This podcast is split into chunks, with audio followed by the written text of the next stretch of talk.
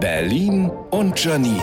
Die spitzeste Zunge der Stadt. Hab ich gestern hier gehört, Berlin und vor allem der regierende Bürgermeister wünschen sich die Olympischen Spiele hier in Berlin. Ja, und ich wünsche mir eine Fußmassage von Brad Pitt. Und ungefähr eine halbe Milliarde Dinge, die finanziert werden müssen, bevor das Geld für Olympia rausgekloppt werden könnte. Straßen, auf denen ich fahren kann, ohne dass ein 5 mal 5 Meter großes Schlagloch mich verschlingt. Eine Verwaltung, die existiert, inklusive 2.000, 3.000 Mitarbeitern. Und es soll ja jetzt auch diese modernen Fenster geben, die sich richtig schließen lassen. Die für die Schule meiner Tochter. Hm, das wär's.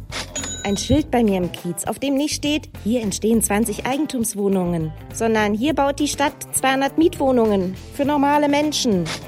Mehr finanzielle Unterstützung für Pflegekräfte, Hebammen, Feuerwehrleute, Kita-Erzieher oder wer sich sonst noch so den Arsch aufreißt, um unsere Ärsche zu retten und zu putzen. Aber wissen Sie, wenn das Zusammenfantasieren größenwahnsinniger Ideen irgendwann mal olympisch wird, dann ist Politikern ein Platz auf dem obersten Treppchen sicher.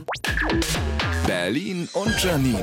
Auch als Podcast auf rbb888.de.